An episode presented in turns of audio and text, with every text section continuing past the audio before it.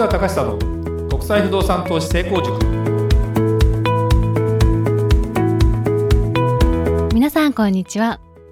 市川隆久の国際不動産投資成功塾。いつもお聞きいただきありがとうございます。日に日に寒くなってまいりましたがいかがお過ごしでしょうか。ナビゲーターの吉川良子です。この番組は株式会社国際不動産エージェントがお届けしております。市川さんこんにちは。はいこんにちは。国際不動産エージェント代表の市川隆久です。えー、りょうこちゃん、はい。今日はあれですね久々の収録ですが。そうですね。ちょっとまたあの新しい枕言葉が入ってきましたね。はい。さすがですね、うん。やっぱりねやっぱりあのあのーちょっとね何件聞いていただいてるかとかダウンロード数ってちょっと正直わかんないんですけどあの周りの人はですねこのポッドキャストは結構ずっと聞いてらっしゃる方が多くてまあ最近僕もあの、まあ、コロナなんであれなんですけど少人数の、まあ、会食とかはねどうしてもやっぱりやっていくんですけどポッドキャストの話題になるんですよ。そうなんですね、うん、あのー I まあ、IPA 国際不動産エージェントだと YouTube は鈴木学でどちらかというとでポッドキャストが私市川という感じのこれは両輪でもちろん一般的にはそうだな YouTube の方が分かりやすいんだろうけどポッドキャストって根強いファンがねやっぱりいるかなということでそこに必ずね吉川涼子さんの話はねその人は言うね。嬉しいですね。そうそうそうそう。そうだからねあのでもよく聞いてる。だからはっきり言ってあのそんなしょうもなしょうもないじゃないな。市川さん結構突っ込んでますよねとかね、うん、でも最近そうでもないよね涼子ちゃんね。そうですね。ね、はい。受け答えもだんだんもうね切り返しもあんまり突っ込みも本当なくなってきましたよね。前はね結構突っ込んでたの編集でカットしてたのかいやそんなことないです。皆様にありのままおあ届けしております。な、はい、はい。まあもう年末に近づいてきましたけどまあこれはあのどんどん続けていきたいのでね。またね来年もね頑張ってやっていこうかなと思いますけど、じゃあもう行きますか。はい。早速、えー今回はテレワークでもしっかり成果を出せる人と出せない人は何が違うのか。今の成果のためには半年前の行動に違いがというテーマで市川さんにお話をしていただきたいと思います。はい。まあね。まあ今はね我が社はテレワークですと、はい。吉川涼子さんも実はポッドキャスト以外はテレワークなんだな実はね。そうですね、うん、でなんでまあ顔合わせる機会がほとんほとんどない中で、まあ、働く側からするとどうですか？テレワーク。すごく働きやすいですね個人的には。どんな感じで仕事をやってます？あまり僕だからもちろん業務報告は受ける受けるじゃないですか。でも別に何時に何やってなんて話はほほぼ受けないでしょ、そうですね、うん。でそ例えばねうーん自分の仕事をもう大体もう毎日決まってるかもしれないけどどんなリズムで自分の仕事を組み立ててってますか？毎日まあ涼子ちゃんの場合自分で作業っていうベースも多いけど依頼されてやるケースと自分がそのなんだろうな短期的な仕事があるじゃない、はい。でも中長期的に絶対やらなきゃいけない仕事があるじゃんでも優先順位のそのなんだろう付け方とかってどういうふうに考えてる？優先順位は、えっとやっぱり早くあの締め切りがあるものは、うん。それを早めにやるようにしているんですけれども、うん。それ以外はもう自分の中でうん。順番をある程度決めていて、うん。で時間もうん。結構きっちり自分の中では決めて、うん、それってどのくらいのなんていうの1日の割合で言うともちろんこれを何時ぐらいか何時間ぐらいやるかってイメージがあるんだろうけど例えばこの仕事をやってねと。であの例えばどさって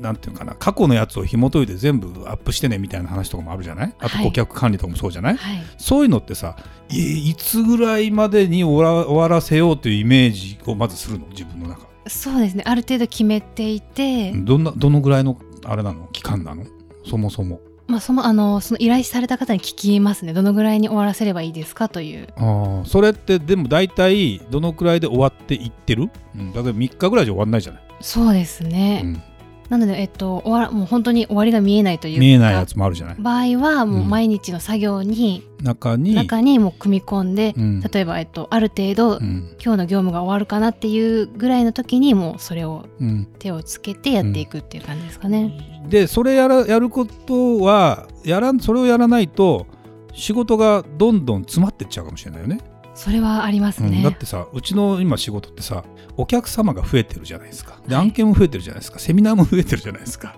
これで顧客管理してくれって話じゃない、うん、分かりやすく言うと。であと YouTube ももうどのくらい上がってくるんだろうな。に2日に1遍ぐらい上がってくるかな？そうですね。でそれをいろいろやっぱりやってくださいとかあるじゃない？でこれまあこれが、まあ、僕からすればさ経営者も勝手だから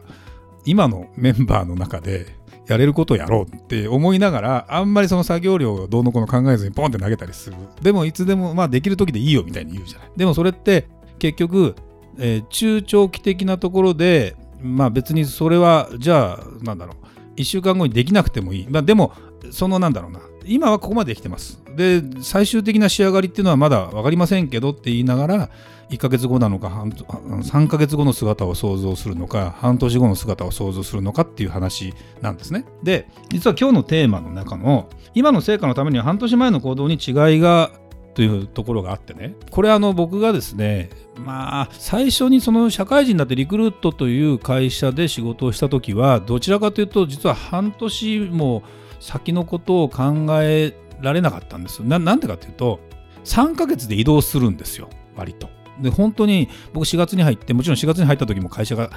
えー、入った会社と行った会社が違ったっていう出向というね。そうなんですね。そうそうリクルートって会社に入ったらその先の、まあ、リクルートコスモスの前身の会社にいきなり出向になって。でその日にできた部署があってその日にできた部署だからその時の先輩に何やるんですかって言ったら分からん俺もとか言われてで3ヶ月やったらその部署がなくなってっていう感じだったわけ。なるほど。でそっから半年したら今度移動したわけ自分が。拠点を。だからねまあ伸びてる会社だったしどん人も足りなかったからどんどんどんどんサイクルが早いから最初に思ったのはこれさって半年タームで考えてたら成果出す前に移動させられるなということは自分の評価が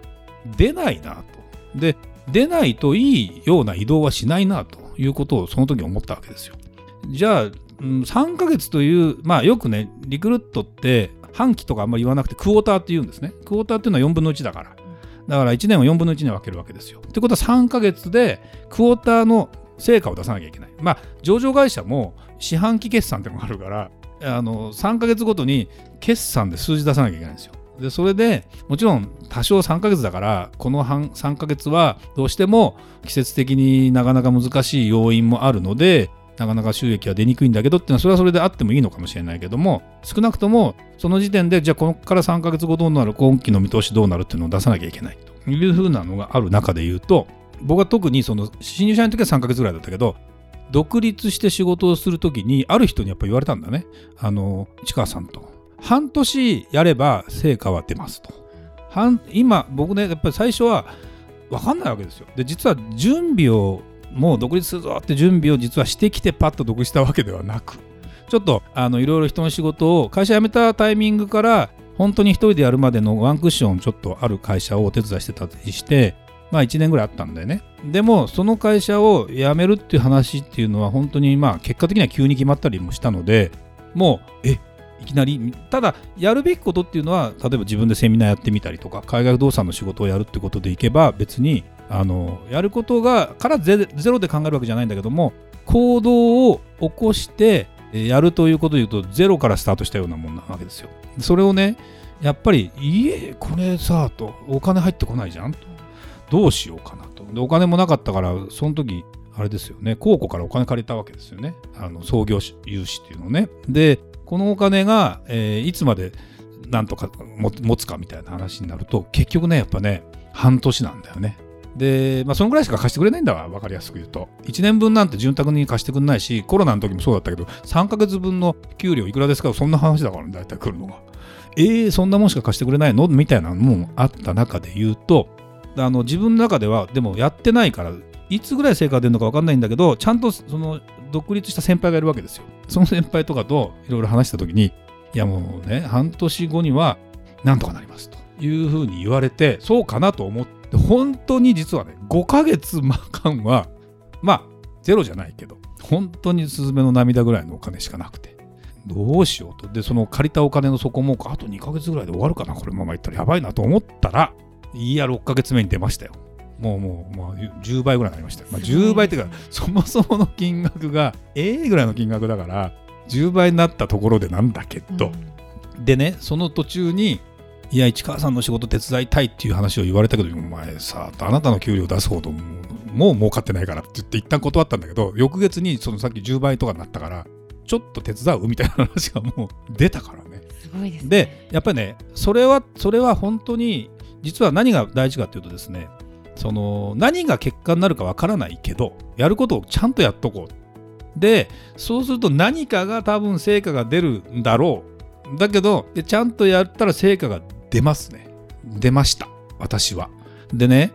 だから僕なんかテレワークで頑張ってる人っていうかまあ涼子ちゃんなんかは大体クリエイティブな仕事もやってるけど営業的な仕事ではないのでその何か売り上げを上げていくって感じじゃないからまたちょっと違うんだけど特に売り上げ上げるスタッフとかに対してどう何を求めるかって言ってテレワークでっつったら別に日々業務報告することなんてまあ変な話嘘でもつけるしねあんまり求めてもしょうがないわけ。で成果主義だって言ってな本当に勝手にやってあの出るのかっていう話についてはあまり僕は、まあ、うちのスタッフは若い人ばっかりでもないのでもう自分で仕事は組み立てられるだろうっていう前提でまあでも毎週ねミーティングやってるじゃないですか。で大体もう話聞いてれば何やってるかなんて分かる。で実際にでもそこから言ってる話とやってる話とかでもう成果って半年も経てば分かるのよ。で僕はよくね最近ミーティングで口酸っぱく言ってない？もうねいつぐらいからこれスタートしたよねと。そろそろ3ヶ月だよねと。成果の一つ別に成果が目的じゃないけど何が課題でその今それに対してどう修正するかっていうことがわからないと半年後に成果出ないよと。で半年経って出なかったらやめるよそのやり方はぐらいのこと。で極論言うとそれでダメな人はダメよあなたみたいな話になっていくんですよ。でまあこれを聞いてる方についてはまああのねサラリーマンと言いながらもう今ほら大手の会社だって安泰じゃないわけですよ。で副業しなさいとか出向しなさいとかあるけどそれはそれで申し訳ないけど現実問題は選ばれてるわけ。そのね別に、えー、選ばれた人が偉いとかってわけじゃないけどやっぱりそういう今までの形で働いてると良くないなということとか新しいところに入るなというかで大体最初の1年ぐらい我慢して、まあ、あの会社も余裕があれば見てくれるけどでも1年ってあっという間に経つからさっき言ったように半年で本当に成果が出ないとやることをやってれば出るよって言いながらやり方を間違えたり何て言うのかな言い方悪いけどどんくさいからっていうことで成果が出る出ないっていう話ではなくてどんくさくても半年やれば出るんだわ。僕から言わせれば。だってやるべきことやってだってさ例えばこの人がいるこの人に何とかしたいと思う人がいるとするじゃない？いきなりこの話持ってってもなって言いながらもでも半年あるとさ少なくとも3ヶ月4ヶ月あればさ何回その途中にどういう戦略を持ってその人と会ってどんな話をするかって話とかってできるじゃない？でそれが1人だったら暇なんだよなはっきり言うと。1人じゃなくて2人3人4人5人6人っていうそうお客さんを常にこう持っていれば。その方に対してこの方はこのペースだこの方はこのペースだっていうことを言いながらも考えた時に半年あればあの特に、まあ、家を買うとかその投資をするとかってことでいけば半年経つと方針も含めて変わるかもしれないし変わって買わないってパターンもあるけど買いますよっていう話とかの感触を得る人がいたとするじゃない？その人に対しての提案を何かしてればその半年間の間に何らかの結論が出てるわけ絶対。だからやることをやっとけば別にあのいいんですよ。でテレワークってそれって別に営業じゃなくたって今言ったような仕事がどさってきた時にいや私できませんって言うと別に一生懸命やってるやってないで判断されるわけじゃないんだけどやっぱりねその仕事の段取りの組み方とか成長あんた成長したんじゃないの？と。だから今までできてないったってやっていけば絶対できるよっていう気持ちとかってすり合わせってまあ、特に今度見てないと、まあ、一方的に要求されるケースもあるし。で別になんだろうな。やっぱり特にそうなんだけど僕はよく言ってるけど営業の場合はその数字で成果って現れるかもしれないけどスタッフの場合の成果って何ですかっつったら成長なんですよね。成長してるということが成果なんですよやっぱり。だからそういうことなんかを考えた時に、まあ、半年っていうのを常に考えた方がいいと思う。だからね12月になる人はやっぱりね年が改まるとまた物事を考えて新年の抱負とか考えるじゃないそうですね、うん、でその時にこういう自分になりたいみたいなものを言ってそれは6月までよと来来年のと いうのを一つの指針にしてやっていっていただかないとですねあっという間にですね5年ぐらい経つよね。うん、で今そういう中で言うと僕なんかも経営者として5年間でどういうことやんなきゃいけないかっていうことに関してはあの前も言ったかもしれないけど5年で社会は変わる世界は変わる大統領も変わるみたいなね。あの10年サイクルで物事が何か起きたりもしたりもしてるから本当にねいろいろ考えていかなきゃいけないのかなっていうかそのなんだろうなパターンに慣れていけば別に他の人と違うことやんなくたってできますよ。でもで、ね、半年間で逆にあの長いようで短いようで要はね続かない人も多いわけ。やるよって言って1ヶ月で終わっちゃう人もいっぱいいるからそこら辺はねまあ、ちゃんとやっぱ考えてやっていただきたいな。まあ、これ当たり前のことでね、今日は言ったんですけど、はい、ぜひね、ちょっとね、そう、ね,、いうことを参考にしていただければ嬉しいなと思います。はい、はい、えー、本日もためになるお話ありがとうございました。はい。それではまた次回お会いしましょう。ありがとうございました。ありがとうございました。